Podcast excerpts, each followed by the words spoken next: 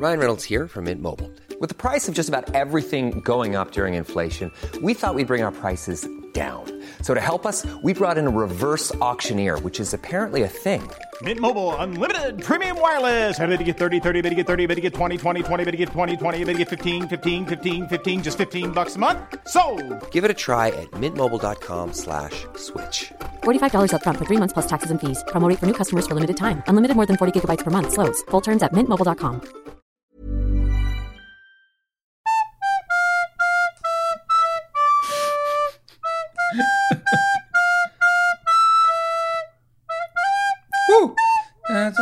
mancher Knilch, ein riesengroßer Klecke in der Weihnachtsbäckerei. Das war die unheilbringende Version von Rolf Zukowskis Weihnachtsklassiker in der Weihnachtsbäckerei. Hast vielleicht gehört, dass ich da noch ein bisschen Moll mit einfließen lassen habe. Ja. Es war nicht die Dur-Version, es war so, es war mollig. Schön, schön mollig war's. Äh, also ich möchte nochmal warnen, Mhm. wer irgendeiner von euch Knilchen macht eine riesengroße Kleckerei dieses Jahr, dann, dann gibt's aber richtig Ärger.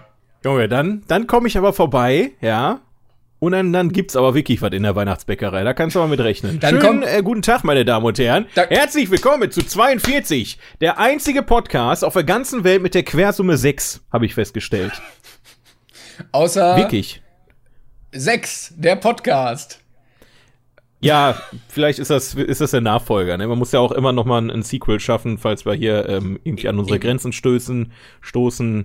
Äh, schön, dass ihr eingeschaltet habt und schön, dass du da bist, Timon. Ja, Wunderbar, guten Tag. Äh, ich wollte Ja. noch sagen, wenn es eine Kleckerei gibt, dann werden die Podcast-Folgen ab jetzt als Strafe nicht mehr regelmäßig kommen.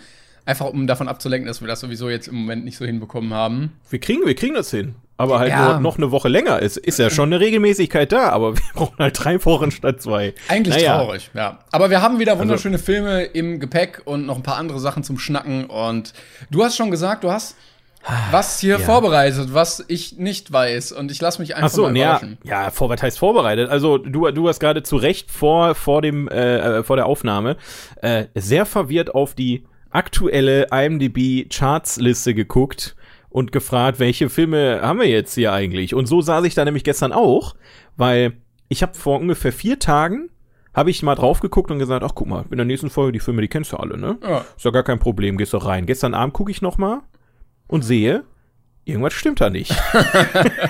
Irgendwas, denn äh, natürlich ist die Liste in Bewegung. Wir, wir, also so, wir, wir sind ja hier gerade, ne, wir, wir, wir gucken ja gerade auf die aktuellste Liste und tatsächlich ist Parasite ja aus der letzten Folge von Platz 29 auf Platz 30 gerutscht und der, der Platz, der auf Platz 30 war, ist quasi ein hochgerutscht.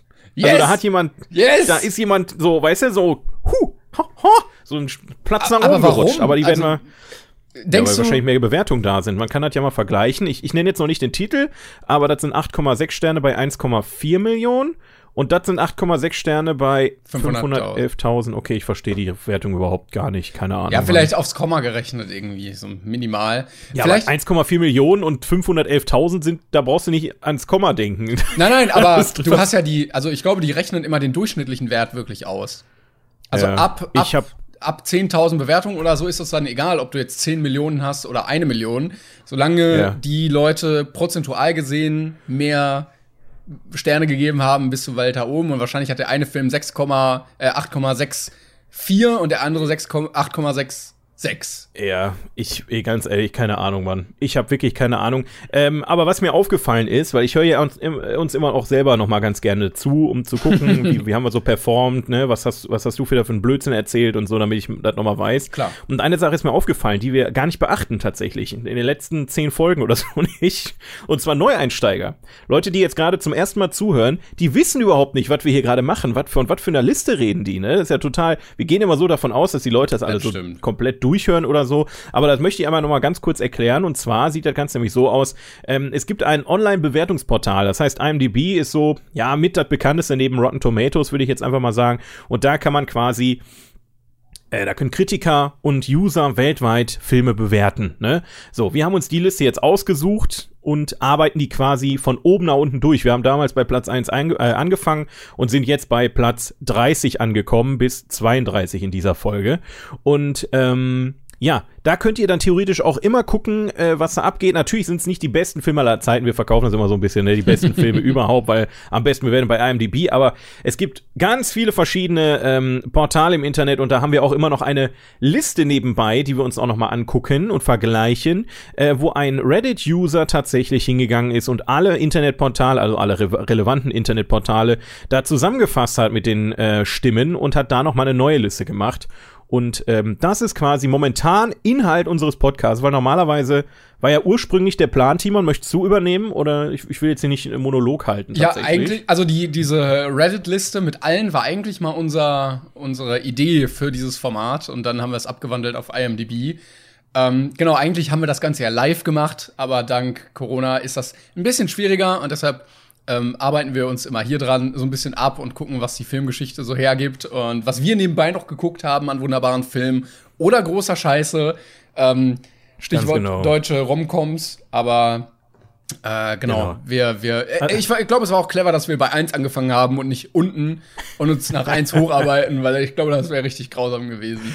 Ja, wir können halt irgendwann, wenn wir sehen, oh, jetzt so langsam wird's ganz schön kacke, ähm, können wir ja aufhören. Aber wenn ich ganz ehrlich bin, wenn, jetzt kommen wir ganz nach unten, 250. Ja, selbst da ist noch, ist noch geil. Selbst da sind noch einige Filme bei, die man mal gesehen haben sollte, auch wenn ich da jetzt ehrlich gesagt nicht, also da muss ich schon ein bisschen hochscrollen. Ah, da, Monster gucken. AG. Das, das, das nehme ich noch mit. wo, wo? Naja. Wo ist Monster AG? Bei 234. Ich spoiler mal ein bisschen, Freunde. Ich glaube nicht, dass wir da in, in naher Nein. Zukunft. Also das ist schon. Aber ey, hör mal, Monster AG ist immer noch auf der Liste. Da muss man mit 8, mit 8 boah, 8 Sternen ist schon, bei zwei, Platz 234 mit 8 Sternen, da musst du wirklich in das Komma gehen, da hast du recht. Leute. Also, da muss man wirklich 8,056783 ja, 8, 9, ja, ja. 9, 4, 4, 3. Ja. Falls ihr also Monster AG hören wollt, schaltet gerne in, ja, so ungefähr 120 Folgen ein und dann sind wir auch schon da. Ja, dann, dann können wir über, dann könnt ihr euch anhören, was wir von Monster AG halten, weil ich werde da partout nicht drüber reden. Ich vermeide das jetzt einfach. ihr, ihr, werdet niemals durchschauen, ob ich den gut oder schlecht finde. Vielleicht finde ich ihn auch richtig kacke und freue mich deswegen drüber zu reden. Wer weiß, Leute. Kann ja sein. Naja, wie auch immer. Bevor wir jetzt aber dazu kommen, würde ich mal sagen, Timon, was hast du denn in den letzten drei Wochen so geschaut? Ja, ich muss, äh, ich muss sagen, ich habe gar nicht so viel geguckt. Ähm, Außer unsere Filme natürlich. Ich habe sehr viel Serie geguckt, vor allen Dingen Modern Family, weil ich irgendwie gemerkt habe, so, ich brauche gerade mal was Lustiges. Und das ja, ist eine, ja, ja. eine, Serie, die man sehr schön äh, gucken kann für so ein, zwei Folgen. Und ich glaube, alle Leute kennen das, wenn man gerade so in einer Stimmung für ein gewisses Gefühl ist. Und das, das war halt in dem Moment so. Ähm, ansonsten habe ich geguckt, was ich auch lange mal vorhatte. Ich hatte nämlich irgendwann mal gesehen, was die erfolgreichsten deutschen Filme sind. Ich glaube, es ist Schuh des Manito immer noch. Und ja. dann habe ich mal geguckt, was oder mitbekommen, was die erfolgreichsten französischen Filme sind, weil ich endlich mal wieder ziemlich beste Freunde gesehen habe. Der war auf Platz 2. Und auf Platz 1 ja. ist äh, Willkommen bei den Sties. Und dann dachte ich mir, wenn der so gut ist in Frankreich, dann gucke ich mir den einfach mal an. Auf Deutsch natürlich, weil ich, cool. kann, ich kann kein Französisch. Und ich muss sagen, er hat mir, ich hatte nämlich den zweiten irgendwie mal so random gesehen. Der lief irgendwann mal auf Sky. Was? Ja, okay. völlig out of context, fand den aber auch lustig. Und ich muss sagen, ich mag französische Komödien. Ich ja, finde, die haben, die haben, die haben so einen, so einen schönen Schlag Humor, den ich gerne in Deutschland hätte. Weil die sind irgendwie so, so ohne blöd zu sein, sind die irgendwie auf eine ganz liebe Art lustig. Das ist, das ist genau der Punkt. Ich, ich liebe das auch, ne? Also ich habe auch schon sehr viele französische Komödien hinter mir. Viele sind auch wieder in Vergessenheit geraten, muss man ganz ehrlich sagen, weil es halt manchmal auch einfach nur so viel gut Filme sind, wo ja. du einfach die fahren in Urlaub und haben dann einfach Spaß und dann denkst du am Ende, ja gut, war, war, war, war eine schöne Zeit, aber ist jetzt nichts, was dir in Erinnerung bleibt. Und Willkommen bei den Stieß ist definitiv einer der besseren, äh, wo Auf du wirklich Fall, auch noch ja. ähm, ne, sich sowas gefestigt hat im Kopf. Ähm, und das finde ich halt gerade so schön. Ich meine, wir sind so nah. Du musst dir das mal überlegen. Frankreich ist Nachbarland von, von äh, Deutschland, ja, und die haben einen ganz anderen Humor als wir. Und wenn du dann jetzt noch mal weiter denkst, so englische Filme sind noch mal anders. Also, ja. das ist eigentlich jetzt nicht weit weg voneinander, aber man hat so viel ja, du, du, so verschiedene Kulturen und Humorebenen, dass du halt so viele verschiedene Filmarten in, in Europa hast. Und das finde ich auch schön. Ich muss auch echt sagen, also äh, Sties, für die, die das nicht kennen, das sind äh, also es geht darum, dass ein Postbeamter ähm, verlegt werden soll. Er möchte eigentlich irgendwie an die Côte d'Azur und wird dann aber in den hohen Norden verlegt nach Frankreich. Und die Leute ähm, aus seiner Gegend haben sehr große Vorurteile gegenüber den Leuten aus dem Norden, dass sie alle wie die Wilden da leben und da ist kalt und die saufen den ganzen Tag nur und so. Und dann kommt er da hin und es ist eigentlich ganz schön. Und die äh, Leute da haben die Angewohnheit, Sti zu reden. Und das ist eine ganz komische Sprechweise. Die sagen irgendwie statt dem S ein Sch und andersrum und so haben so ein andere, anderes Vokabular. Und ich habe übrigens sehr schön in der deutschen Synchro auch gelöst. Genau, das wollte also ich nämlich auch, sagen. ne? Und das ist ja was, was eigentlich richtig schwer zu übersetzen ist, wo du dir denkst, das müsste eigentlich nur in der Landessprache funktionieren. Aber es ist richtig, richtig gut umgesetzt, dass es halt funktioniert auch vom Humor. Und ich glaube Ja. auch, weil die Hauptperson von Christoph Maria Herbst gesprochen wird, der kann das halt auch. Von daher auf Das jeden Fall, wahr. fand ich auf jeden Fall sehr lustig und ähm, also kein Vergleich zu allen deutschen Komödien, die ich im letzten Jahr gesehen habe. Übrigens, als ähm, wer- wer, wenn du oder wenn du oder andere auch noch Bock haben auf einen fast genauso den gleichen Film im, mit englischem Humor, dann empfehle ich Hot Fast von Edgar Wright. Ähm, das ist quasi fast genau dieselbe Geschichte, nur mit einem Polizisten, der auf dem Dorf quasi, ähm, quasi, ne, also ist auch egal. Hot Fast sollte eigentlich im Begriff sein. Großartiger Film, im Prinzip dasselbe, aber ein ganz anderer Humor, eine ganz andere Herangehensweise und auch ein anderes Genre. Am Ende ist es nämlich ein, äh, ein ziemlich spannender, ähm, Ach, der mit Simon Peck Com? Comedy-Thriller, sag ich mal. Und äh, Edgar Wright sowieso pure Liebe, ne? Also ist das der mit. Simon Peck? Ja, genau. Aus Okay. Cornetto-Trilogie. Ich hatte nämlich erst Hot Fast verstanden und bin bei, Hot Fast. ja, bin bei ganz komischen Bildern rausgekommen bei Google. Ach Gottes Willen. Nee, Hot Fast mit Doppel-Z. Ne? Hot Futz, Fu- so heißt er. aber das ist eigentlich auch, also ich glaube, Willkommen bei den Sties und Hot Fast sollte bei unseren Hörern eigentlich schon irgendwie angekommen sein, aber man kann ihn ja noch mal lobend erwähnen, weil zwei großartige Filme sind. Ja, Und wunderbar. äh, eine Sache, die ich noch angefangen habe, weil ich gesagt habe, ich habe ein bisschen mehr Serien geguckt. Ich habe äh, random einfach mit Vikings angefangen und Oh. äh, fand's bisher, ich habe glaube vier Folgen geguckt, fand's eigentlich echt cool. Also ich werde es auf jeden Fall weiter gucken. Der Vergleich Äh, zu Game of mal auf- Laufenden. Ja, der Vergleich zu Game of Thrones ist irgendwie immer da bei mir bei Serien, aber äh, gerade in so einem in so einer Welt, also wo es so ein bisschen mittelalterlicher ist. Aber bisher finde ich sehr cool. Und was ich auch noch empfehlen kann, ich weiß nicht, ob ich es schon mal gesagt habe, ähm, da habe ich jetzt die ersten drei Folgen geguckt, ist eine Kurzserie. Ähm, sehr zu empfehlen, A Young Doctor's Notebook, wo ein junger, ambitionierter russischer Arzt äh, in das niederste Kaff mitten im Schnee ähm, verlegt wird und da irgendwie Das ist genau schon wieder so ein Film.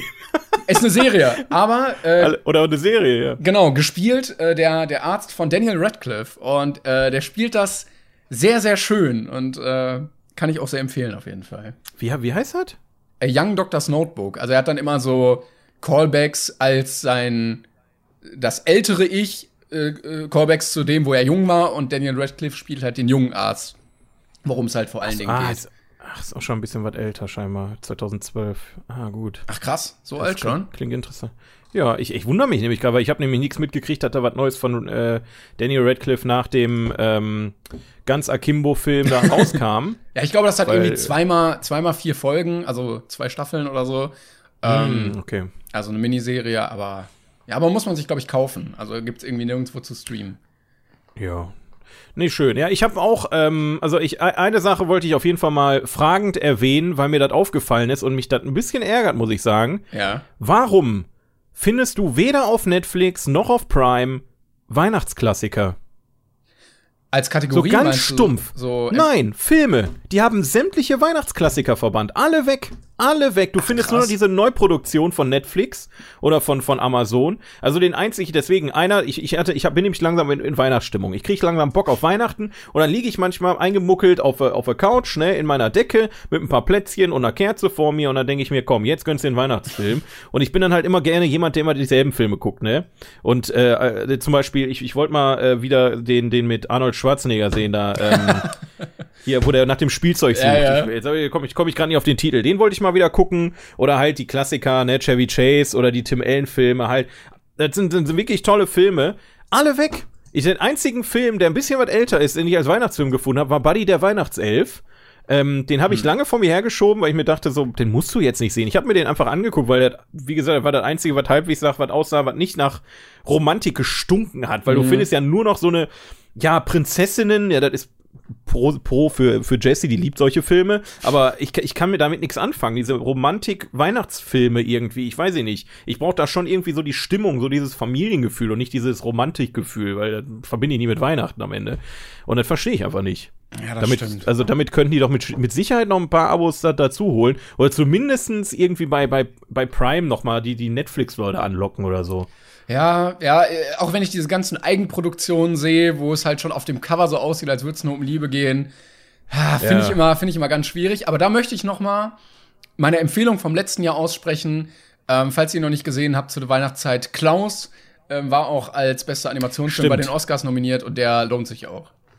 Den, stimmt, den muss ich auch noch gucken. Das habe ich letztes Mal, glaube ich, schon gesagt. Ja. Ähm, ja, aber das, das dazu. Ähm, ansonsten habe ich mir halt äh, endlich mal Borat angeguckt. Den habe ich in der Watchparty geguckt.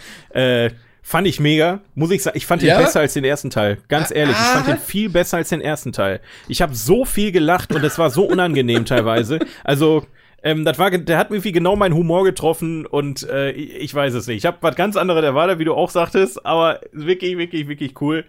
Ähm, dann habe ich noch äh, einen Film. Du musst aber auch sagen, diese, diese Szene, wo er mit seiner Tochter bei diesem Empfang ist und tanzt, das war für mich die absolut oh, ja. unangenehmste da Szene. Ich, da, da bin ich auch wirklich kurz davor gewesen, das, boah, das, das, weil du, wo du wusstest, was passiert die ganze Zeit. Du hast es kommen sehen und ich, ich, wie gesagt, die Leute haben im Stream ja auch meine, meine Reaktion darauf gesehen.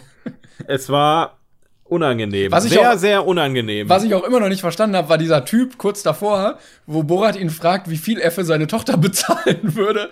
Und der halt so ganz casual eine Zahl auch nennt, während seine also Tochter. 500 Dollar. Oh, Dankeschön. Und seine Tochter guckt ihn nur so an und irgendwas meinte sie ja noch mit so, ja, das, das Ja. muss jetzt aber nicht sein, oder was? Das ist, also, wie gesagt, ich, wir, wir haben auch viel im Stream, also ich konnte ja ne, immer interagieren mit meinem, mit meinen Zuschauern, das ist eine, eine schöne Sache bei Watch Party, und da haben wir immer spekuliert, was, also ich, ich bin, bei Borat bin ich immer noch so, ah, was davon ist jetzt echt und was nicht so, ne? Man, manche Dinge, Leute sind ja eingeweiht, aber viel davon wirkte wirklich so, als wäre es halt echt. Ja, war es ja auch. Ich meine, so eine Sachen wie auf dieser, auf dieser ähm, Replu Pro Republikaner-Veranstaltung da, wo er dann da äh, als Trump verkleidet mit dem mit seiner äh, Tochter auf der Schulter überm Arm da zu dem, zu dem Typen ja. hin ist oder dieses Interview, wo er die seine Tochter da verkaufen wollte. Das ist ja scheinbar echt gewesen, alle. Der hat ja da Klagen ohne Ende gekriegt, aber Ja, auch die, bei, diesem, weiß es halt bei diesen Typen war ja auch, glaube ich, irgendwie drei Tage nur in Charakter, äh, Charakter da in deren komischen Hütten. Ja, da genau, genau, das hattest du erzählt und ich sehe das und ich irgendwie ich kann mir das echt nicht vorstellen, aber wenn, wenn das wirklich so war, dann das war schon nicht. Und ich weiß nicht, immer, wir werden es wahrscheinlich eh nie rausfinden irgendwie. Kurzer Einschub da noch. Ähm, ich weiß nicht, ob du das Behind-the-Scenes-Material gesehen hast dazu. Das ging so ein bisschen Nee. rum. Der hatte ja auch diesen Auftritt bei dieser Demo, wo er dieses Lied gesungen hat. Ja. Und äh, da gab's äh, Behind-the-Scenes-Material, was veröffentlicht wurde. Und irgendwann haben die halt gemerkt, dass er das halt, oder dass die verarscht werden. Und er ist halt schnell von der Bühne und hat sich in einen Krankenwagen geflüchtet, den die halt vorher präpariert hatten. Das war kein echter Krankenwagen, die haben den halt genutzt als Tarnung. Und diese Leute haben halt versucht, in diesen Wagen zu kommen und äh, versucht, den zu blockieren, äh, dass er halt nicht wegfahren kann. Und er saß da halt geduckt, damit die ihn nicht sehen durch die Scheiben und hat sich gegen diese Krankenwagentür an der Seite gestemmt, also nicht hinten die große, sondern an der Seite, damit die diese Tür nicht aufreißen, damit die da nicht reinstürmen. Und das war, das Alter. war wirklich richtig surreal. Und er meinte so, ja, fahr jetzt, fahr jetzt. Und wenn du an dem Punkt angelangt bist, dann machst du entweder was ganz falsch oder was ganz richtig. Alter Falter. Ja, aber da, da muss ich aber ganz ehrlich mal sagen, da finde ich schade, dass das nicht zu sehen ist im Film. Ja. So. Also ist halt, du, du, pass auf, du hast halt immer das Gefühl, du wirst da gerade verarscht. Also als Zuschauer. Ja, weil, ja. weil du einfach nicht, ich kann einfach als Zuschauer nicht fassen, dass es wirklich so ist. Aber wenn man mal genauer drüber nachdenkt, kann es genau so gewesen sein. Das ist jetzt nichts Unmögliches. Die Leute sind heutzutage alle so geisteskrank. Ähm, dementsprechend, also ich, ich würde ganz ehrlich, würde ich sehr gerne mal einfach so ein Netflix-Special von äh, Sascha Baron Cohen hören oder sehen, wo die über ihre Dreharbeiten Ja. sprechen. Ja. Ne, wo der ausgiebig da mal drüber berichtet, wieder, weil du, du siehst ja nur die Filme, der, der versteckt sich hinter seiner Rolle und dann war das schon wieder, ne? Na, du, wie du schon sagtest, ein bisschen Behind-the-Scenes-Material. Ähm, aber einfach mal so ein bisschen so, so Talkshow-mäßig ein bisschen über die ganzen Geschichten reden. So wie zum Beispiel, ähm, ah, äh, äh, hier, ähm, boah, wie heißt das? Mit, mit äh, der Mondmann, ähm, Kennst du den Film mit, mit Jim Carrey? Dann gibt's noch eine Doku dazu, die heißt Jim und Ach, Andy auf Netflix. Äh, ja, die, die Doku habe ich auch gesehen. Äh, über Andy Kaufmann, ne? Genau, genau. Äh, Das war, das war halt, Jim Carrey hat halt Andy Kaufman ähm, äh, biopikiert. hat halt einen Film mit, über den gedreht, Ende der 90er. Ein großartiger Film, der Mondmann, müsst ihr euch auf jeden Fall äh, mal reinziehen. Und der hat sich so krass in dieser Rolle verloren, dass er halt eins mit dieser Person geworden ist. Der ist halt wahnsinnig geworden irgendwie am Set und hat halt durchgehend diese Figur gespielt. Ähm, und genau so ein Special hätte ich gerne auch noch mal von Sascha Baron Cohen, der da ein bisschen über seine Zeit damals redet, heute redet. Das, Alter, der, der hat locker so viel zu erzählen, der Kerl. Wenn das wirklich alles passiert sein sollte, ne? Ich glaube, ich aber- glaube auch, ähm, dass die, die Behind-the-Scenes-Materialien als eigenen Film noch mal rausbringen könnten, so als Stunden-Special, wenn Ja. die so viel haben. Und das wird noch mal genauso erfolgreich werden. Weil ich glaube, das ist noch mal bizarrer irgendwie. Ich denke auch. Ich weiß nicht, ob es dann wieder ein bisschen Magie rausnimmt, ne? Ich weiß nicht, das wird ja irgendeinen Hintergrund haben, warum sie das nicht veröffentlichen. Entweder weil es. Ja, aber es ist, ist auch egal. Wir können jetzt hier viel spekulieren, ne? Ist halt einfach so. Ja, aber sehr vieles ist halt echt einfach und davon lebt das ja auch. Genau. Ja, ansonsten habe ich halt äh, ja nix nix Besonderes gesehen eigentlich. Ich habe mal mit einer äh, mit, mit wieder ein paar Serien angefangen. Äh, ah, doch eine Sache. Oh ja, eine Sache wollte ich noch erwähnen. Da mache ich auch mal ganz schnell und fix. Ähm, äh, scheiß auf die Serien, die ich da jetzt geguckt habe. es geht mir darum, ähm, ich weiß nicht, hast du wahrscheinlich mitgekriegt und wahrscheinlich hast du es verdrängt. Aber ich bin ja ein riesen SpongeBob-Fan. Ein bekennender, Oh. riesengroßer SpongeBob-Fan, ja. Ich liebe die Scheiße immer noch, ich bin damit aufgewachsen, ich gucke das auch regelmäßig immer noch, einfach weil weil weil es halt immer noch fantastisch teilweise ist. Und ähm, die haben jetzt bei Netflix tatsächlich, oder Netflix hat das, glaube ich, aufgekauft, weil es erst in die Kinos kommen sollte und Netflix hat den Film quasi für sich aufgekauft und da ist jetzt auch gerade eine Serie, eine neue SpongeBob-Serie in Planung auf Netflix und so, wenn ich das richtig verstanden habe. Und der neue SpongeBob-Film ist wirklich, wirklich toll. Echt? Ich hatte nämlich Ja. die Werbung gesehen und es sah, Vergiss halt es. anders Scheiß aus. auf den Trailer. Das dachte ich nämlich auch. Weil der letzte Spongebob-Film, also Teil 1 ist natürlich ein Klassiker. Da war ich damals im Kino, hab geheult vor Lachen. Ich, ich, den liebe ich auch bis heute noch. Teil 2 war halt Kacke. Der war halt pur Scheiße, der Film. Deswegen habe ich eigentlich auch nicht viel Hoffnung drin gehabt, dass wir den neuen jetzt äh, in einer guten Qualität haben. Aber, Alter, der, die, dieser Animationsstil, wo du so ein bisschen noch so einen realistischen Faktor, so diese, diese Oberflächen der Charaktere, ne, Sandy mit ihren, äh, die, die, das Eichhörnchen mit, mit, äh, ähm, die, die, mit dem Fell, das, Alter, das ist so krass durchgezeichnet. Der Humor ist richtig witzig. Also klar hast du halt hier und da mal so einen Gag für Kids, ne, wo einer was auf den Kopf kriegt oder so, so cartoonmäßig, klar, gibt es das auch. Aber was mir am, mit am meisten gefallen hat, ist, dass du endlich mal eine Vorgeschichte von den ganzen Charakteren hast. Es Okay. werden nämlich teilweise erklärt, wie die sich kennengelernt haben untereinander. Und dann hast du dann so, ein- so ein, so ein, ähm, so ein Kinder-Spongebob, eine Kinder-Sandy, ein Kinder-Tadeus, so, die in, in, alle, alle in klein und so. Großartig. Und ich, ich bin wirklich ein bisschen gerührt gewesen am Ende, muss ich sagen. Ähm, deswegen für die Spongebob-Fans da draußen, traut euch. Wirklich. gut traut zu euch. wissen. Mir hat der richtig gut gefallen. Das, wie heißt der? Ein, eine fantastische Rettung? Sehe ich das richtig? Ja, ja, Okay. ja, ja, warte, ich weiß nicht, auf Englisch hat er wahrscheinlich wieder äh, einen besseren Namen. Oder hier ist er. Ah, Aber das ist gut er zu Englisch? wissen, weil ich hatte echt Angst, dass der halt wieder scheiße geworden ist und äh, na, einfach nur Franchise, irgendein billiger Animationsstil und gib ihm, aber Ja. Ja. gut zu wissen.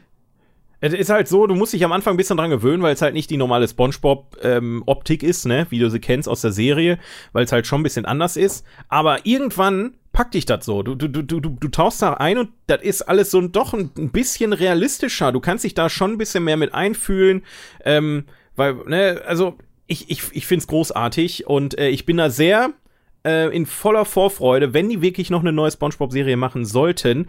Und wenn mich nicht alles täuscht, habe ich gelesen, die soll sich hauptsächlich um Thaddeus drehen. Und das fände ich mega. Das, also ich, wenn, wenn Netflix genau wie den Film mit dem Humor, mit dem, mit dem Stil und so weiter eine Thaddeus-Serie produzieren würde, ich wäre sofort dabei. Sofort. So, Ja, ich bin, ich bin gespannt auf jeden Fall, was da noch kommt. genau, ja. Das war's äh, von den, ja, den, äh, den, den einfachen Dingen des Lebens. Und jetzt wollen wir, gehen wir mal ins Ange Eingemachte, ne? Rainer, So, in, die, denn- in die Masse. Genau, wir müssen nämlich jetzt theoretisch, wir, wir gehen jetzt einfach mal davon aus, dass Platz 29 Platz 30 ist, oder? Ja, müssen wir wir, ja. Also, sonst, also wir wären ja heute bei Platz 30, aber, also Reden wir ein, nochmal über Parasite. genau, es ist halt Parasite und, ja, erzähl mal, was, wie findest du den denn? Also, er, er, ich finde ihn sehr gut und er hilft den Leuten und er ist sehr gut. Und er kann fliegen. Und er hilft den und Leuten. er kann fliegen und er hilft den Leuten. Entschuldigung, da muss noch mal ein kleiner Aber Spongebob-Gag mit rein. Großartig. Aber ja. Dann machen wir Platz 30 als Platz 29 als Platz 30. Genau, dann mache ich mal hier, also. Platz 29 oder 30. Interstellar aus dem Jahr 2014. Directed by Christopher Nolan. 29th or 13th place. Interstellar from the year 2014. And the director is Christopher Nolan. Oh Gott. Ja. Ähm, hatten wir auch nicht oft, dass irgendwie, oder noch nie, dass ein Film einfach höher gerankt wurde plötzlich als Es ist die Woche super davor. verwirrend. Es ist fast so verwirrend wie der Film an sich tatsächlich, wenn man mal so drüber nachdenkt. Das passt eigentlich wie Arsch auf Eimer, dass sich gerade Interstellar wirklich. jetzt mal eben hochgeglitscht hat irgendwie, oder? Also wirklich, ja. Ähm, ja, sag du mal erst was dazu und dann sag ich was. ja. Also, Freunde. Oder ich, ich du muss sagen, kurz, äh, worum geht's? Du musst einmal, weil wir müssen, Ja, das- wir müssen das- uns, glaube ich, äh, angewöhnen, eine kurze Zusammenfassung zu geben für Leute, die den Film nicht kennen. Also bei IMDb steht ja auch immer so ein, zwei Sätze, dass man weiß, worum geht's. Also, pass auf. Das Problem, was ich jetzt habe, ich kann, halt, ich kann euch das noch grob erklären, worum es ging, aber es ist schon echt lang her, dass ich den Film gesehen habe. Ne? Also, der ist von 2014. Ich habe ihn wahrscheinlich 2014 gesehen und nochmal rewatcht, irgendwie 2017. Deswegen nehmt es mir nicht übel, wenn ich äh, falsch liege. Aber ich bin mir, ne, ich bin mir noch fast sicher, dass der äh, nette Matthew McConaughey, ähm, wobei eigentlich ist es am besten gar nicht zu wissen. Ich bin damals auch ins Kino gegangen und wusste einfach nichts und bin so geflasht, ist auch egal. Also, pass auf. Ähm, Christopher Nolan hat ja ähm, immer äh, Filme mit, mit dem Hintergrund, dass da irgendein eine lustige Kleinigkeit mit Zeit ist. Ne? Der spielt gerne mit mit dem Thema Zeit und so eine Geschichten. Und genau das hat er jetzt quasi gemacht mit einer äh, mit einem tollen Science-Fiction-Weltraum-Film. Denn irgendwie ist die Erde, glaube ich, kurz vorm Abnippeln. Und ich glaube, irgendwelche Wissenschaftler finden heraus, wie sie durch ein, ein Wurmloch irgendwie in eine andere Dimension kommen oder so. Ne? War das nicht irgendwie sowas? Also und es, dann, geht, ähm, ja, es geht darum, dass die Erde halt langsam unbewohnbar wird. Und ähm, man guckt, ob es noch andere Planeten gibt, die bewohnbar wären. Und da sind Ja, irgendwie genau sieben sowas. verschiedene gefunden worden oder so. Und da wurden halt einzelne Leute hingeschickt. Und die sollten das erforschen und Signale zurückschicken. Und da macht sich diese Crew mit unter anderem ähm, Matthew McConaughey auf, um diese Leute zu finden, um zu gucken, kann die Erde dahin. Und das ist so, die Reise durchs All ist so die Hauptstory. Genau. Und dann, ähm, ja, der Clou ist am Ende, ähm, um nicht zu viel zu spoilern. Spoiler lieber nicht. Spoiler lieber nicht. wie gesagt, das, das Thema Zeit ist wieder sehr präsent. Ne? Wir hatten das bei Tenet, da haben wir ja letztens noch drüber gesprochen. Äh, bei bei äh, Inception ist es ja auch irgendwie eine Thematik. Und hier bei Interstellar ist Zeit auch wieder sehr wichtig. Und meiner Meinung nach, und da lehne ich mich jetzt mal sehr weit aus dem Fenster, Interstellar ist Christopher Nolans bester Film. Ja, Punkt. ja, finde ich auch. Also So, ich dachte da- nämlich, ich dachte, du findest ihn nämlich irgendwie kacke oder overhyped. Nein. Muss ich nämlich auch sagen. Ja. Also ich finde, Also wir haben halt immer noch Dark Knight, klar, den dürfen wir nicht, nicht, dürfen wir nicht vergessen und das ist ein großartiger Film und Batman, alles schön und gut, aber Interstellar hat mich auf einer ganz anderen Ja. Art und Weise abgeholt, ne? So, in, so, so Dark Knight hat so meinen kleinen Nerd in mir so ein bisschen befriedigt, muss ich sagen, aber Interstellar ist halt eine, Alter, das ist so krank durchdacht und ja. Technisch genial umgesetzt, ähm, weil, weil du halt auch, der, der Film geht fast drei Stunden auch wieder, aber du, du genießt einfach diese drei Stunden, weil du voller Vorfreude bist, was da jetzt am Ende passiert und dann sitzt du da, während es passiert und du weißt einfach nicht, was da gerade passiert und du findest es aber einfach voll geil und, dann- und dann ist es einfach so, das ist quasi für mich ein Sinnbild äh, oder ein, ein perfektes ähm, Beispiel für einen guten Christopher Nolan-Film und deswegen bin ich halt bei Tenet so enttäuscht gewesen, muss ich ganz. Hast du den mittlerweile mal nachgeholt? Ja, ja, ich war ja auch im Kino. Du warst auch im Kino. Ich, also, wie fandest du den? Hast du da eigentlich schon mal drüber geredet? Ich glaube, ich glaube, weiß ich nicht. Kann ja, ich glaube schon. Ja, ich fand ihn ganz cool, aber er hat mich jetzt auch nicht so komplett umgehauen wie Interstellar. Ja. Weil ich finde, also Deswegen. Interstellar ist so ein bisschen wirklich so ein Epos, so ein kleines, weil ich finde, Ja. er, er bedient alle Sachen, die so ein Film haben muss. Er hat unfassbar gute Bilder, er hat unfassbar guten Soundtrack, er hat eine, meiner Meinung nach, ziemlich geile Dialoge. Story. Die Dialoge. Dialoge. Ja, Und er, Hammer. er, Also hat, es- er hat den, den Punkt, dass es halt um, um mehr geht, was ich manchmal so ein bisschen schade finde bei allen Filmen. Oder bei, bei Tenet auch. Dann ne, äh, es geht, obwohl da, da war es irgendwie schon, aber auch nicht so richtig. Aber bei, bei Interstellar Ja. geht's halt um so, um viel. Und ähm, der hat Ich habe halt bei Interstellar das Gefühl, also bei Interstellar hat man das Gefühl, der möchte eine Geschichte erzählen. Bei Tenet denkst du halt, er möchte einfach nur Genau. dieses, diese Idee, die er hatte, einfach umsetzen. Ja. So, das ist halt einfach der, der, der große Vergleich. Bei Interstellar hat er diese ganze Geschichte noch in eine richtig krasse Story verpackt, die richtig einen mitreißt. Und am besten guckt man den Film tatsächlich im Kino. Also ich glaube nicht, dass er auch zu Hause, deshalb bei den Nolan-Filmen halt leider immer so, ne? ja, ja gut. Äh, Und ich muss auch immer gut, an diese, an diese Szene denken, äh, wo Matthew McConaughey ähm, die Nachricht von zu Hause bekommt. Und ich glaube, wer da Oh, nicht so ein ja. bisschen mit den Tränen kämpfen muss, also das ist, da, das war auch schon richtig, richtig hart erzählt, einfach so. Das, das geht halt irgendwie tief. Plus, ich fand äh, vorher schon die ganzen, ja, so Weltraum-Sachen, aber auf einer realistischen, wissenschaftlichen Ebene. Also die Physik dahinter fand ich immer sehr interessant.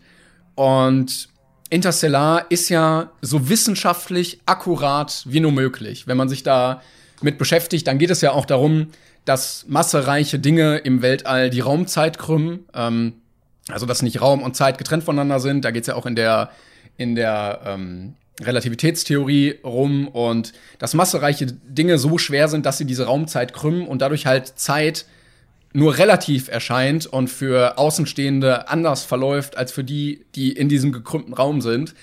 Und damit spielt dieser Film halt sehr viel, dass sie zu fremden Planeten fahren und dass die plötzlich in einer ganz anderen Zeit irgendwie Ja, pass auf, pass auf, was du jetzt sagst. Das, das, das Ja, das, was ich auch vorhin ja, erzählen wollte. ja. Ne? Nicht, spoil, nicht spoilern. Das sind, halt, das sind halt solche Sachen, also das, was du gerade gesagt hast, da wäre ich im Leben nicht drauf gekommen, das irgendwie zu analysieren, dass das wirklich so sein könnte, ne? Aber ähm, es, äh, also, äh, es ist schon geil. Es ist schon sehr geil Und und, deshalb- auch die, diese ganze Idee, die, die Nolan da hatte, das einmal in so einem Film umzusetzen. Und deshalb stört mich das auch immer, wenn Leute sagen, ja, der ist ja so unrealistisch oder so. Nein, der ist wirklich vom aktuellen wissenschaftlichen Standard so akkurat wie möglich, bis aufs Ende so ein bisschen, weil man nicht genau weiß, was da halt irgendwie äh, passiert. Da- Das ist schwierig zu erklären, ohne zu spoilern. Ähm, Finden die Hunde übrigens draußen auch, die mich hier ja, ich, mer ich merke schon, die wollen ein bisschen was reinrufen, aber ähm, Naja. es wäre auch so durchaus möglich, natürlich irgendwie. Und ähm, deshalb ist Ja, der. gut, ich meine, am Ende, am Ende reden wir immer noch über Science Fiction, ne? Also klar, das wird wahrscheinlich irgendwie An Anleihen haben von, vom Realismus, ne? Also es ist halt wahrscheinlich teilweise realistisch gedreht, aber mal ganz ehrlich, selbst wenn da irgendwas nicht physikalisch äh, konform geht, mein Gott, es ist ein Science-Fiction-Film. Ja, so aber trotzdem- Es soll halt am Ende Spaß haben, ne? Aber das finde ich halt auch so geil, dass er halt so realistisch ist. Also wenn du, wenn man sich irgendwie mit Stringtheorien und Multiversumstheorien auseinandersetzt, dann gibt's halt irgendwie in der Stringtheorie, weiß ich nicht, 24 Dimensionen oder so, dass es halt möglich ist, dass man außerhalb dieser Bereiche sich irgendwie noch bewegen kann und sowas. Und deshalb äh, wurde sich hier richtig, richtig mit auseinandergesetzt und halt nicht so Sachen wie äh, bei Star Wars hört man die Lasersachen aber im Weltraum, obwohl da gar kein Schall zu hören ist, sondern so auf einer richtig wissenschaftlichen Basis. Definitiv. Und deshalb Also, hast du auch keine äh, Geräusche in den Szenen. Du hast ja richtig viele Geräusche, äh, Szenen, wo, also nicht viele, aber einige, wo das Raumschiff so fliegt und man hört halt nichts. Und allein das finde ich Ja. als so schönes stilistisches Mittel, dass du dann wirklich nur dieses Bild siehst und nichts hörst, weil du in, wenn du da wärst, auch nichts hören würdest. Ja gut, am Ende ist das stilistische, äh, stilistische Mittel ja eigentlich mehr bei Star Wars, dass du was hörst, ne? Weil in, in Ja. Wirklichkeit ist es ja eigentlich, jetzt auch Gravity oder so, die haben das ja ähnlich gemacht. Ähm, Finde ich aber äh, wirklich, wirklich, äh, wirklich auch schön und passend für den Film. Und also wie gesagt, man, man hat irgendwie das Gefühl, wenn man den Film guckt, es könnte alles wirklich so passieren, Ja. wie, wie da gerade gezeigt wird. Äh, am am Ende denkst du aber auch irgendwie, irgendwie auch nicht so. Aber es, es ist, ich, ich weiß auch nicht. Guckt euch den Film an, gönnt euch diesen Film. Und ich muss auch echt sagen, ich find, bin ein bisschen gekränkt, dass er auf Platz 29 ist. Also es ist schon sehr tief für den Film, finde ich. Ja, das stimmt persönlich. auch. Also es gab einige Sachen, die weiter drüber waren, die ich äh, schwächer fand. Ja. Ich, ich äh, muss aber ganz ehrlich sagen, ähm, wo, wo ich jetzt drüber, drüber nachdenke, ich glaube, der hatte auch sehr viele Parallelen zu, zu äh, 2001, oder? Also so, so, so diverse Ideen und, und äh, Bilder, die der Film da eingefangen hat, hat mich sehr dann am Ende an Kubricks äh, Space Odyssey da irgendwie äh, ein bisschen erinnert. Also ich bin gerade auf dieser IMDb-Seite von dem Film und da sind ja immer auch so Fotos, die dann irgendwie so gescreenshottet wurden oder vom Set oder so. Und es Ja. gibt ja auch diesen, diesen Roboter, der Tars heißt, also so ein, ne, der hilft denen halt. Ja, und ja. er sieht schon sehr aus wie dieser Monolith, auch aus 2001 fällt mir gerade auf. Ja. Deswegen, also das fällt mir gerade, also ist mir wahrscheinlich beim Film gucken vielleicht auch schon aufgefallen, aber gerade fällt es mir noch mal ein. Finde ich eine schöne Sache, eine schöne Hommage auch. Und äh, da, da, da sieht man dann auch wieder, was halt aus so einem Kubricks, äh, ja, also ich muss sagen, es ist ja offiziell ein Epos, ne? Space Odyssey. Das wird ja in den Himmel gehoben. Ich persönlich konnte damals, als ich den gesehen habe, ich, ich lehne mich nicht so weit aus dem Fenster, ich werde ihn noch mal gucken, wenn er hier auf der Liste auftaucht, aber ich persönlich konnte nicht viel damit anfangen. aber es hat, aber Interstellar ist ein perfektes Beispiel dafür, wie Kubrick andere Filmemacher inspiriert hat.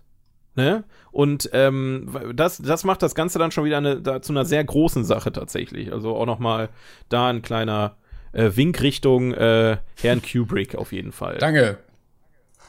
Danke Ja, dafür. das Ja. war's zu Interstellar. Guckt ihn euch an. Und dann äh, haben wir jetzt noch einen. Haben wir oder? aber äh, sehr gefanboyt auch. Also er könnte gerne mehr solche Filme drehen. Oder so generell auch so. Ja. Das ist ja auch ein Standalone-Film und halt nicht, komm, den zwölften Teil von irgendwas, sondern dann setz dich hin, Ja. mach eine vernünftige Geschichte, mach einen Film und dann ist gut. Deswegen ist das liebe ich halt auch mit am meisten, ne? Deswegen meine drei Lieblingsregisseure sind eigentlich Tarantino, Edgar Wright und äh, Nolan. Ja, und Wobei Schweiger Nolan so halt, ne? langsam bröckelt, weil, weil so langsam sollte mal wieder ein Film wie Interstellar rausbringen, der mich so richtig weghaut, ne? Was hat er denn, was war, was war denn der letzte vor, also vor Tenet? Vor Tenet war Dunkirk, hat mich auch nicht so wirklich mitgenommen, Ja, muss ich den, sagen. den habe ich noch nicht gesehen, tatsächlich. Dunkirk war, aber das ist dann wieder diese Kriegsfilm-Thematik bei mir. Die Idee dahinter war auch wieder cool, aber pff, ja, weiß ich nicht. ne? Das ist so. Naja, mal abwarten. Na gut, dann kommen wir einfach zu Platz 31, bevor wir uns da weiter verlieren. Platz Nummer 31. Leon, der Profi. Aus dem Jahr 1994. Directed by Luc Besson. Oh Gott. Oh, ich habe gerade Gänsehaut gekriegt, als du den Namen ausgesprochen hast. Oh Gott, Junge, das war richtig schön deutsch. Danke. 31st place. Leon. From the year 1994. And the director is, and now listen closely, Luc Besson. Listen, Luc listen Besson. properly. Listen properly. Ich finde aber auch schön, dass er äh, ist ja ein, Deu äh, ein englischer Film, ne? Also ein amerikanischer. Nee, er ist ein französischer Film. Okay. Also ja, also ja, doch nee, nee, ist ein, oder? Originalsprache, also ist Luc Besson ist halt ein Franzose, Ja, ja. Jean Reno ist ein ba Franzose, Aber aber, Gary Natalie Portman ist glaube ich ein Amerikaner. Ja, und Gary Oldman, ja, okay, ich denke mal, es ist so 50-50. Ich denke mal, Die haben einfach Französisch Okay. und Englisch gleichzeitig geredet. Ne, wobei, nee, doch nee, das sind aber also ist eine ja, pff. Ich meine, die reden. also ich schätze mal, die Englisch, Originalsprache wird Englisch sein. Gehe ich mal von aus. Auf aber jeden Fall wollte ich also sagen, sind- ja. ich finde halt schön, dass er im Englischen einfach nur Leon heißt und im Deutschen wieder Leon, der Profi. Weil das auch so viel aussagekräftiger ist, ne? Weil in was ist er? Ist er, ist er Küchenprofi, ist er Koch? Kann ja sein, dass er mit einer Kochmütze Und so dachte- einfach sehr professionell umgeht. Ich dachte früher, es, ist ein, es geht um Fußball. Ich dachte, er, er wäre so ein Fußballprofi. Dann, weiter weg hätte es echt nicht sein können. ja, so Holy mit, shit, ey, mit keine. Ahnung, so 13 oder so dachte ich so, ja, okay, Fußball. Ja, Fußballfilm, gar kein Problem. Ne? Der, der bringt dem Mädchen einfach Fußball bei. Ist ja gar kein Problem. Äh, ne, wie, wie kennt man? Kennt Also, man. Es geht äh, um, ich weiß gar nicht, wer der Hauptcharakter ist. Eigentlich ja das Mädchen gefühlt, oder? Ja, also eigentlich beide, ne? Also, es eigentlich geht um die, beide. Also, um die äh, Beziehung zwischen dem äh, Auftragsmörder Leon, der sehr gut in seinem Job ist, und dem Mädchen Mathilda, die zwölf ist. Und ich weiß nicht, ich glaube, sie, sie, sie verliert ihre Eltern und er nimmt sie dann ja, auf. nee, war das nicht, war das nicht auch so, dass sie, ähm, sie, also die sind quasi Nachbarn, die wohnen im selben Haus. Er ist quasi ähm, Auftragskiller und sie ähm, wohnt nebenan. Und ich meine, er bekommt mit, dass ihr Vater ähm, irgendwie das Kind schlägt und ich glaube sogar die Mutter umgebracht hat, irgendwie so war das. Und dann, ähm, dann, dann rettet er sie quasi aus dieser ganzen Geschichte und hatte der Vater nicht sogar noch irgendwas mit der Mafia oder so? Ja, irgendwie ich, ich so. war, da war Stress auf jeden also Fall. es war auf jeden Fall, sie, sie wurde dann quasi aus, aus diesem Haushalt von ihm gerettet, obwohl er das gar nicht wollte. Und sie hing ihm dann quasi an der Backe, weil sie auch irgendwie cool fand, was er da macht und was er kann. Und ähm, ja, er, er ist dann quasi mit in dieses Problem dann reingezogen worden, was, was das Mädchen halt hat und äh, versucht sich da quasi selber so ein bisschen rauszuwinden und hat sie halt die ganze Zeit an der Backe. Und ähm, nebenbei bringt er ihr auch so ein bisschen sein Handwerk bei. Und das ist quasi so der Inhalt von diesem Film. Ähm, ich kann mich auch ehrlich gesagt nicht mehr an das Ende erinnern. Es ist auf jeden Fall äh, Gary Oldman ist ja, glaube ich, äh, der Bad Boy auf jeden Fall in dem Film, der, glaube ich, irgendwie an das Mädchen ran möchte, ne? Ja, der, der Leon, der ist auch eher so ein bisschen beschränkt. Ähm, der kann, glaube Ja, ich, sehr einfach Ja, er kann auch, glaube ich, ne? nicht richtig Pflanze lesen und so. Ich glaube, sie bringt ihm das dann irgendwann bei. Ja, sein? stimmt, stimmt. Ja. Und ich, ich weiß nicht so ganz. Also sie ist ja im Film zwölf und sie war auch auf jeden Fall jung. Wie alt war Natalie Portman? Ja. Da 14 oder sowas? Und es ist die ganze Zeit über nicht so ganz klar, was für eine Beziehung die beiden haben. Ob das so eine Vater-Tochter-Geschichte wird oder äh, so, so ein bisschen geht's auch so in die erotische Richtung manchmal, aber so Ja, von ihrer Seite aber nur aus. ne? Genau, aber Seite nicht, aus. nicht, nicht so richtig, aber immer so subtil unterbewusst. Und äh, ich hatte irgendwann mal gelesen, dass dieser Film sie so ein bisschen auch geprägt hat, weil sie ja auch so ein bisschen sexualisiert dargestellt wird, indem sie sich immer zu ihm so hingezogen fühlt und sich relativ freizügig zeigt, äh, für ein Mädchen in dem Alter halt auch, ähm, und immer mit dieser Komponente spielt. Und ähm, irgendwo hatte ich mal gelesen, Leute haben dann wirklich darauf gewartet und im Internet so einen Countdown gemacht, einfach nur bis sie 18 ist, damit sie dann irgendwie legal wird oder sowas. Ach du Scheiße, Ja, ja, was? genau. Und äh, das fand ich die ganze Zeit auch im Film immer so ein bisschen schwierig einfach. Und ich verstehe halt, dass der Film das halt umsetzen wollte. Aber mir war dem ganzen, also mir war das immer so ein bisschen unangenehm die ganze Zeit. Es, es ist auch ein bisschen unangenehm, ähm, aber dadurch, dass er da halt überhaupt nicht drauf eingeht und eigentlich sogar noch mehr ab, abgenervt von ihr ist, aber irgendwie sich auch so sehr verantwortlich für sie fühlt. Also es ist, es ist eine sehr merkwürdige äh, Beziehung zwischen den beiden und gerade das macht den Film halt auch aus. Lu, äh, äh, nicht Luc Besson, Jean Reno ist halt auch ein großartiger Schauspieler, das muss man einfach sagen. Mega, mega Typ, äh, auch, halt auch aus dem französischen Bereich, sehr viel französische Filme, aber auch mittlerweile äh, diverse Hollywood-Blockbuster auf der Liste. Und Natalie Portman, ich weiß gar nicht, ob das ihr erster Film war, aber Ja, ja. die liefert da auch richtig hart ab und hat damit auch ihre Karriere richtig krass gepusht. Ähm, dementsprechend auf jeden Fall ein, ein Film, den man gesehen haben muss. Da kommt man eigentlich auch nicht dran vorbei. Den hatte ich zum Beispiel, ähm, ja, weiß ich nicht, der, der ist mir immer wieder im Leben irgendwie begegnet, ohne dass ich ihn gesehen habe. Der kam tausendmal im Fernsehen, auf, auf meinen äh, Online-Profilen, bei, bei äh, den ganzen Bewertungsseiten, Filmbewertungsseiten, wurde er mir ständig vorgeschlagen. Ähm, er war auf den Streaming-Plattformen am Ende und irgendwann habe ich dann gesagt, okay, gönn ich mir mal, habe ich mir mal die Blu-ray geholt. Und ähm, vor zwei Jahren oder so habe ich den dann gesehen und war wirklich, wirklich überrascht, wie fantastisch dieser Film einfach ist. Ähm, Deswegen, also er macht halt unfassbar viel Spaß, er ist super spannend und es ist mal was anderes. Es ist halt nicht dieses. Also deswegen war ich gerade so verunsichert, ob es wirklich ein amerikanischer Film ist. Also ich meine, Luc Ja, Besson ist halt ein Franzose, der geht da anders ran. Es hat so einen leichten amerikanischen Touch durch die ganzen Darsteller, die drin sind, aber es ist eigentlich ein französischer Action-Thriller.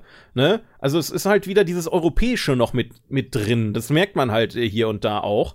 Und ähm, das hat mir sehr gut gefallen an der ganzen Geschichte. Ich muss sagen, ich bin nicht ganz warm geworden mit dem Film. Ich weiß auch nicht ganz warum. Also ich dachte auch, der catcht mich irgendwie mehr.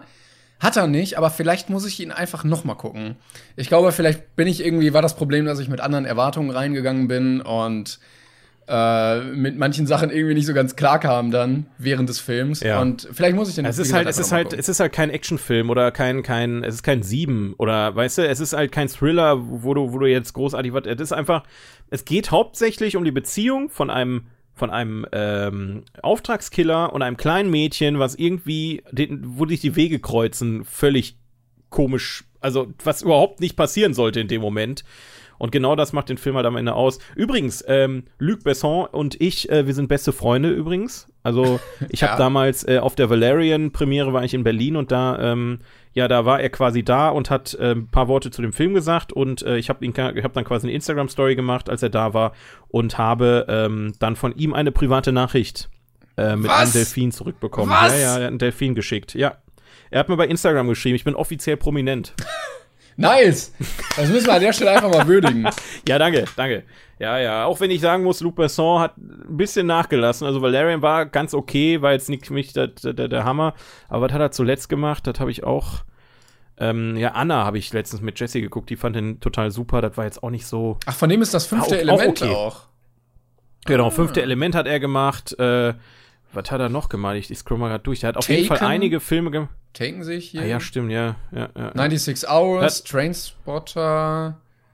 Ja, einiges es- wirklich.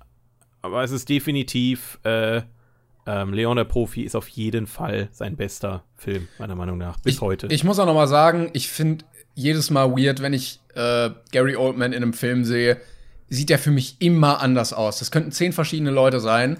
Der, das ist für mich nicht der gleiche Mensch, äh, äh, Gary Oldman aus Leon der Profi, wie Commissioner Gordon aus The Dark Knight, Ja. wie ist so Sirius Black wandelbar. aus Harry Potter, wie Winston Churchill Ja. in äh, The Darkest Hour. ja, wenn man das mal so sagt, ne, der Typ ist richtig, der ist, äh, also Gary Oldman, das ist schon, das ist schon eine, eine mächtige Maschine. Er sieht wirklich immer anders irgendwie. aus. Wie- Immer. Ja. Naja, das auf jeden Fall Da hat er, dazu. glaube ich, nicht mal den Oscar gekriegt, oder? Oder hatte der den Oscar gekriegt? Für Darkest Hour? Ich weiß es gar nicht mehr. Äh, warte mal, ich guck mal gerade hier. Ich bin One, One Oscar. So, mal gucken. Winner. Ja, tatsächlich. In a leading role. Mhm. Hat er für Darkest Hour? Ja, 2018. Ah, schön, dann hat er den doch gewonnen. Ja, ich habe den Film leider bis heute noch nicht gesehen. Ähm, Nee, ich aber auch nicht. Auf jeden Fall geiler Typ, geiler Typ. Ja, Leon der Profi. Muss man eigentlich Auch dabei. irgendwann gesehen haben. Ja, es ist ein, es gehört einfach dazu zum Film gucken. So, einen haben wir noch. kommen wir, ja, einen haben wir noch. Bin, ich bin auch echt gespannt. Ähm, kommen wir zu Platz Nummer 32. Die üblichen Verdächtigen aus dem Jahr 1995. Directed by Brian Singer. 30, nee, Two's Place, nee, 30, 32, ist richtig. 30 Place. Ach, du. Second. Two, two, two, t- t- 30 second, thank, thank, you- thank you very much. 30 second. the, u, the usual suspects from the year 1959. 95. Nine, 95. Ja, ja, wir haben es gleich. And the director is Brian Singer. Danke. Vielen Dank. Mein Gott, das war jetzt aber auch, das war jetzt aber auch ein bisschen kompliziert, ne? Ja, äh, folgendes. Darf ich kurz was sagen dazu? Sag was. Ähm, also, folgendes. Ich habe ja am Anfang erzählt, dass ich quasi erst geguckt habe und dachte mir, oh, guck mal, die drei Filme kennst du ja, kannst ja einfach rein in den Podcast. Und ich habe gestern Nacht noch nachgeguckt und dann ist mir das ja aufgefallen mit den, mit den Plätzen, die verwurbelt sind und habe mich dann wohl vertan. Die üblichen Verdächtigen habe ich gesehen. Ich kann mich null mehr daran erinnern. Ich weiß weder, ob ich den gut, noch ob ich den schlecht fand. Ich weiß weder, ich weiß noch, dass Kevin Spacey mitgespielt hat, aber das war auch schon. Ich kenne mich nicht mehr an die Story. Ist vielleicht aber auch ein schlechtes Zeichen für den Film, oder? Ich weiß nicht. Wann hast Erzähl du den, mal. wie lange ist denn das her, dass du den gesehen hast? Ich, pass auf, ich guck mal auf meinem, auf meinem Filmbewertungsprofil die üblichen, da steht nämlich bei, wann ich wann ich's bewertet habe und wie ich's bewertet habe. Also ich habe dem Film acht Punkte gegeben, was ja schon Okay. mal für den Film spricht. Ja. Gut, hier steht aber jetzt nicht wann. Warte, äh, warte, das kann einen Moment dauern. Warte, warte, warte. War übrigens äh, der Film, der Kevin Spacey den Oscar eingebracht hat als beste Nebendarstellerrolle. Ach, warte. Ja. Kurzer Fun Fact. Also, äh, ich kann kurz erzählen, es geht um ein, ein Vorfall an einem Hafen, an einem Schiff, wo ein wilder, eine wilde Schießerei stattgefunden hat, viele Tote.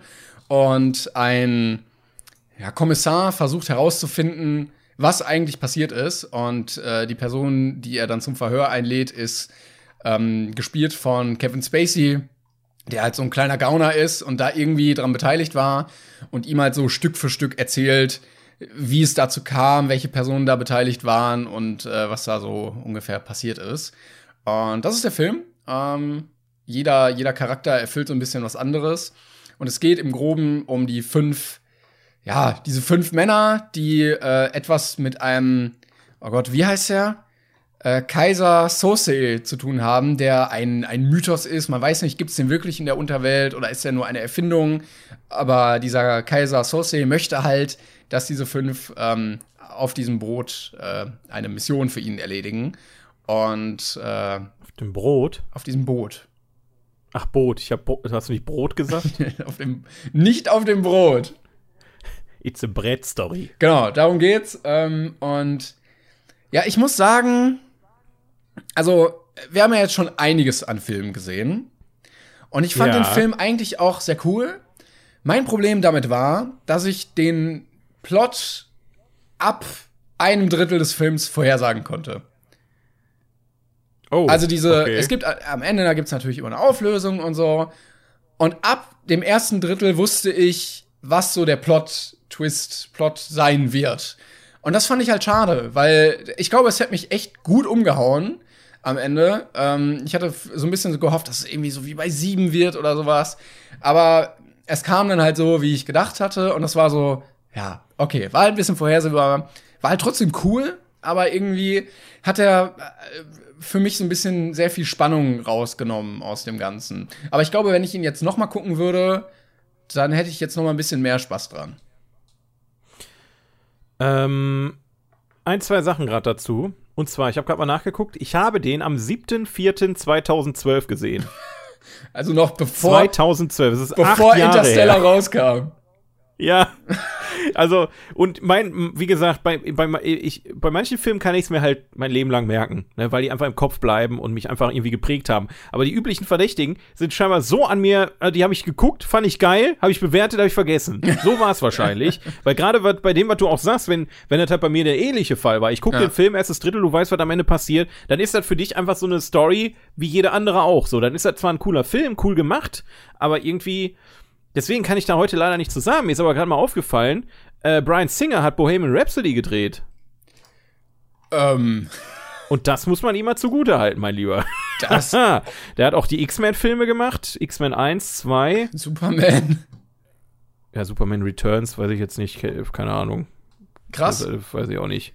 Aber, ähm, Er sieht auch Ja, nicht aus, wie doch. ich ihn erwartet hatte. Er sieht ein bisschen merkwürdig aus. er sieht ein. Ja, doch, er sieht ein bisschen Benedict Cumberbatch Ja, in, ja, ja. Und in der dieser, Parallelwelt, ne? Äh, wie heißt denn der, ähm, der bei Bandersnatch diesen Blonden spielt, der so eine komische, so ein komisches Gesicht hat? Ach Gott, keine Ahnung. Weißt du, wen ich meine? Keinen Schimmer. Ja, ja, ich weiß, wie du meinst. Ähm, warte, ich gucke hier. Nein, warte, äh, ich hab's gleich, ich hab's gleich. Will, Ja, ja, du machst das Will schon. Poulter. Stimmt das? Will, Will Popo, ja. Äh, auf jeden Fall, wie gesagt, ein Film, also den hätte ich sehr gerne rewatcht gestern Nacht noch. Also, wie gesagt, ich konnte gestern eh nicht pennen und dachte mir, komm, dann gu- guckst du den jetzt nochmal an. Aber ich konnte den nicht mal bei Prime kaufen. Also, du konntest nicht mal Prime Video dir den Film ausleihen oder irgendwas. Der ist nicht verfügbar. Ich musste mir die Blu-ray bestellen. Moment, nein, nein, Hab nein, ich nein, jetzt nein. natürlich Also, nicht. ich konnte den sehen auf Prime. Hä? ich hab Aber den auf Prime gesehen. in deinem Land nicht verfügbar. Warte, das, das, das kontrolliere ich jetzt aber, mein Lieber. So, so, so, jetzt hier nicht. Also, ich meine, ich musste mir den nicht kaufen, sondern der war bei mir im Prime-Abo einfach drin. Okay, da bin ich jetzt aber mal, weil ich hatte das nämlich auch. Derzeit, dieses Video ist derzeit nicht verfügbar, steht hier bei mir. Üblichen Verdächtigen. Muss, warte, ich schick dir, ich schick dir Link Sie mal. können Da. dieses Video momentan an Ihrem Standort nicht ansehen. What? Ich hab den doch gesehen. wahrscheinlich, die haben wahrscheinlich gedacht so, oh, der 42 Podcast, das lassen wir mal lieber sein, ne? Machen wir den dann mal ein bisschen schwieriger, ne? Der, Naja, der Peking es tut so. mir wirklich sehr leid, dass ich da nichts zu sagen kann heute. Aber dafür, muss ich ganz ehrlich sagen, habe ich vorgeplant. Ich habe nämlich für nächste Folge, da ist nämlich schon wieder so ein Film bei wie äh, Sieben Samurai. Da habe ich vorgeplant und habe mir, ich habe mir die DVD gekauft. Scheiße. Ey, ey, ey, ey. Ich habe ich hab einen Fuffi in den Club geworfen. Naja, so teuer war es jetzt nicht, ne? Dann Aber kannst du mir den vielleicht ja Filme- ausleihen und ich gebe dir dafür deinen heißgeliebten Weihnachtsfilm wieder. Meine Mutter hasst dich übrigens jetzt, ne? Das weißt du. Der hat nämlich immer noch, ist das Leben nicht schön äh, bei sich liegen. Meine hab Mutter gesagt, wird langsam ich hab richtig gesagt, nervös. du kannst ihn jederzeit gerne haben. Sag mir wann und wo. Ich kann ja nichts dafür, dass du manchmal so komische, komische Schlafzeiten hast. Hä? Warum muss ich mir den jetzt abholen? Komm, du hast dir den noch ausgeliehen. Nein, ich kann ja auch zu dir kommen, aber du musst halt wach sein Ja, dafür. komm, sofort. Ich habe jetzt gerade habe ich Zeit. Jetzt komm gerade vorbei. jetzt gerade ist es schlecht bei mir. äh, bevor wir das nee, aber meine Mutter, die wird langsam wirklich nervös. Also ohne Scheiß. sie hat richtig Angst, dass der Film nicht da ist an Weihnachten. Pass mal auf, ich behalte ihn jetzt so lange, bis du den, bis ich den so am 24. gerade eben noch vorbeibringe, bis deine Mutter auf dem Zahnfleisch Oh. geht. Nee, nee, Lieber nicht. lieber Nein, machen. das möchte ich die, nicht antun. Die, die, die, wird nie, dir nie wieder in die Augen gucken. Ich bin ja auch sehr dankbar, dass du dir. mir den ausgeliehen hast. Von daher, das möchte Ja, ich ja nicht ausreizen. aber ja. Oh, scheiße, jetzt habe ich es rauspiepen. Ah, Warte, warte, schreib dir schnell die Zeit auf. Schreib dir schnell die Zeit auf. Ich, Ich- hab's gesagt, scheiße. Ja, ja, ja, ich, Ähm, ich mach das. Ist, ist ein Spoiler, ne? So, okay, mu- ist ausgepiept. Ähm, äh, den kannst du dir von mir aus dann auch ausleihen. Ich piep auch Aber- richtig lange, dass man nicht weiß, wie, der, wie lang der Titel ist.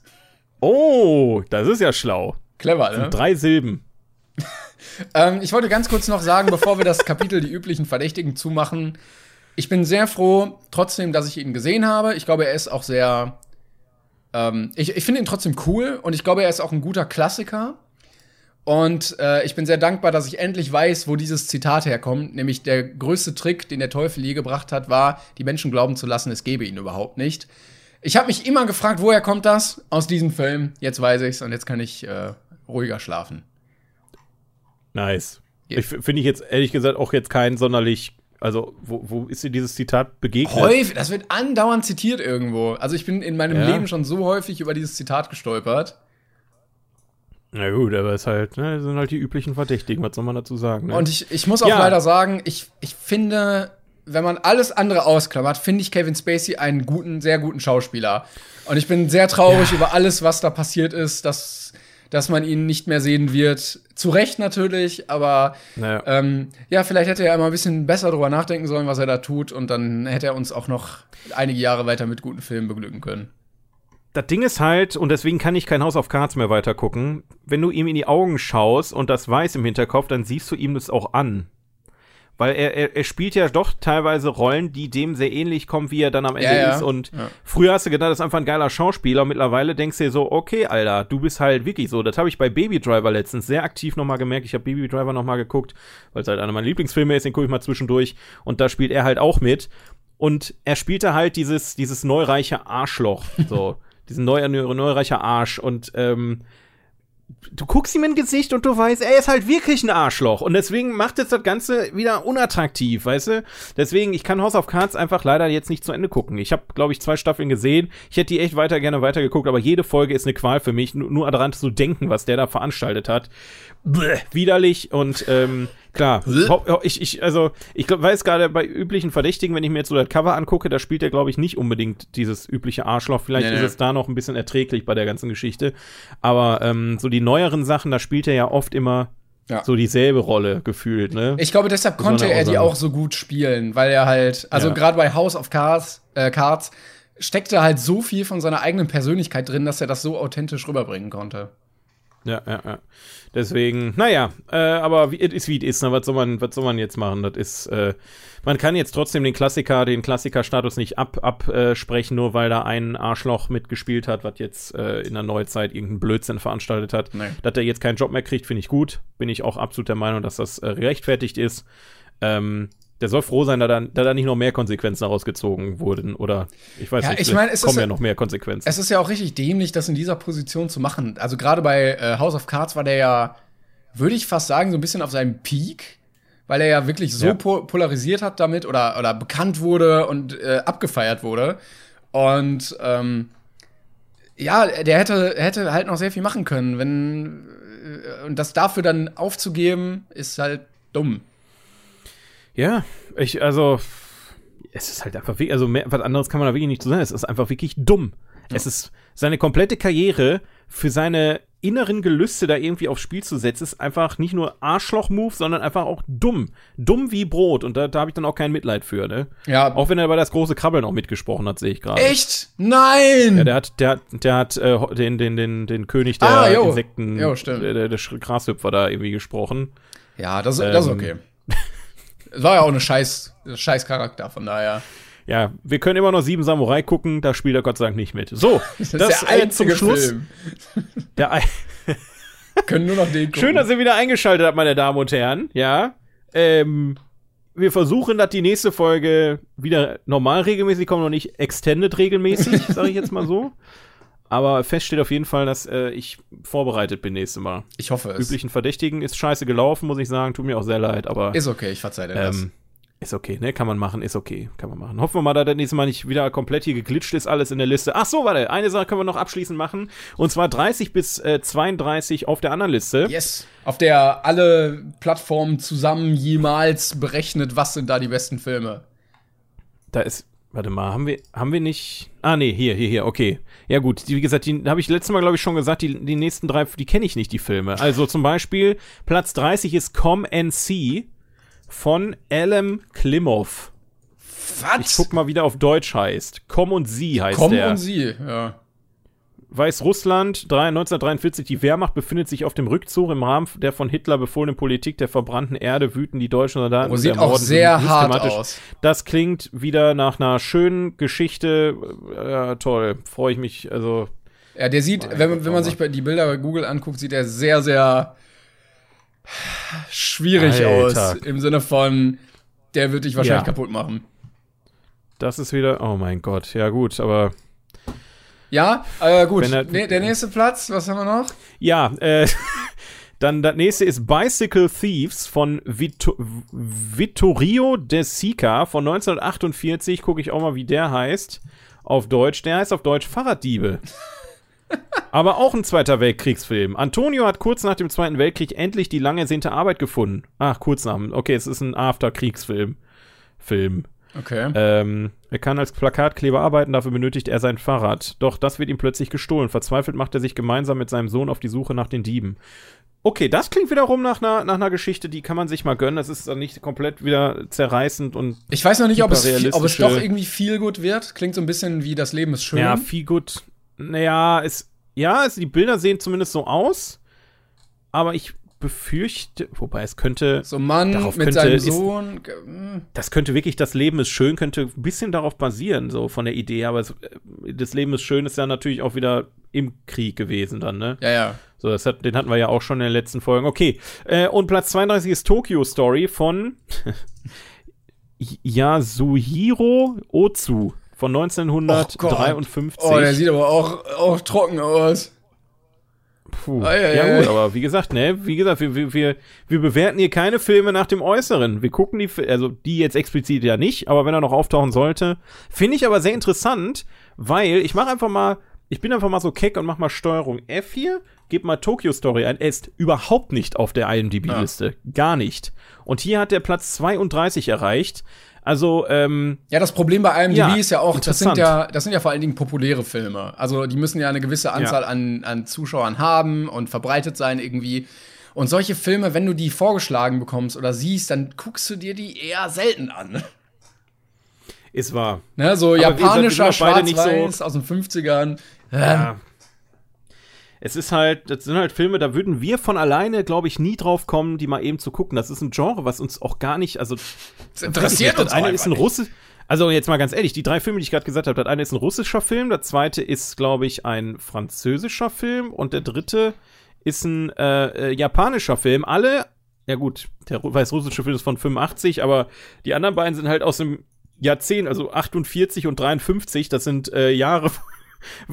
Also so weit, ähm, da muss, so weit musst du dich erstmal zurückarbeiten und da haben wir die Klassiker noch nicht mal alle abgedeckt, Ja. ne? Die müssen wir auch erstmal aufholen. Also Ja, IMDb schon, schon heftig. IMDb ist ja auch sehr amerikanisch geprägt. Also wir haben ja wenig Ja, ausländische definitiv. Sachen hier drin. Auf jeden Fall. Aber schön, dass es dann auch solche Filme mal nach, weit nach oben schaffen. Vielleicht sind das halt wieder mal Filme. Ne, wer weiß, vielleicht ist, ist dieser weißrussische Film einfach tausendmal besser als Schindlers Liste. Und Vielleicht. der hat einfach null Aufmerksamkeit bekommen, weil er halt einfach total, ne, so- B-Movie, also nicht Ja. B-Movie von der Produktion, sondern vom Aufmerksamkeitsgrade. Ist auch egal. Wie auch immer, ähm, habt ihr jetzt gehört, Come and See, Bicycle Thieves und Tokyo Story sind Platz 30 bis 32 und ähm, Ihr könnt uns gerne auch mal ein bisschen Feedback da lassen. Wir haben vorhin mal so analysiert, wie viele Zuhörer. Wir haben ja doch relativ viele Zuhörer, überraschenderweise. das hört hier wirklich irgendeiner. Ähm, falls ihr mal irgendwie Feedback da lassen wollt, schreibt uns gerne über unseren Instagram-Account. Ich glaube, das geht ganz einfach, ne? Da kannst du einfach hinschreiben oder haben wir es deaktiviert. Wenn nicht, dann deakti- aktivieren wir das jetzt. Könnt ihr mal ein bisschen Feedback da lassen. Ähm, oder bei uns halt unsere Kanäle Tenendo oder Klängern auf sämtlichen Plattformen findet ihr uns auch. Genau. Äh, Würde uns mal, glaube ich, sehr freuen, oder? Mal Yes. ein bisschen was von euch zu hören. Das wäre mal schön. Und dann hören wir Ja, uns gut. hoffentlich in zwei Wochen am Montag, wie gewohnt, wieder. Ähm, wir, wir geben unser Bestes, dass das diesmal klappt. Wir entschuldigen uns für die letzten Toi, toi, Male. Und dann schon Dezember. Dann werde ich wieder die ganze Zeit über Weihnachtsfilme reden. Ach so, ja, Folgen. ich wollte noch, Spitze. ich wollte noch kurz die Oscars ansprechen. Eigentlich hatte ich vorher geplant, ähm, weil keine Ahnung, was da kommen wird, aber da können wir ja nächstes Mal nochmal drüber reden. oh ja, ja, das machen wir. Ich weiß zwar nicht, worauf du hinaus willst, aber machen wir einfach. Gut. Leute, Tschüss, ne? Tschüss. Ciao. Mom deserves the best, and there's no better place to shop for Mother's Day than Whole Foods Market. They're your destination for unbeatable savings, from premium gifts to show-stopping flowers and irresistible desserts. Start by saving 33% with Prime on all body care and candles. Then get a 15-stem bunch of tulips for just $9.99 each with Prime. Round out Mom's menu with festive rosé, irresistible berry chantilly cake, and more special treats. Come celebrate Mother's Day at Whole Foods Market.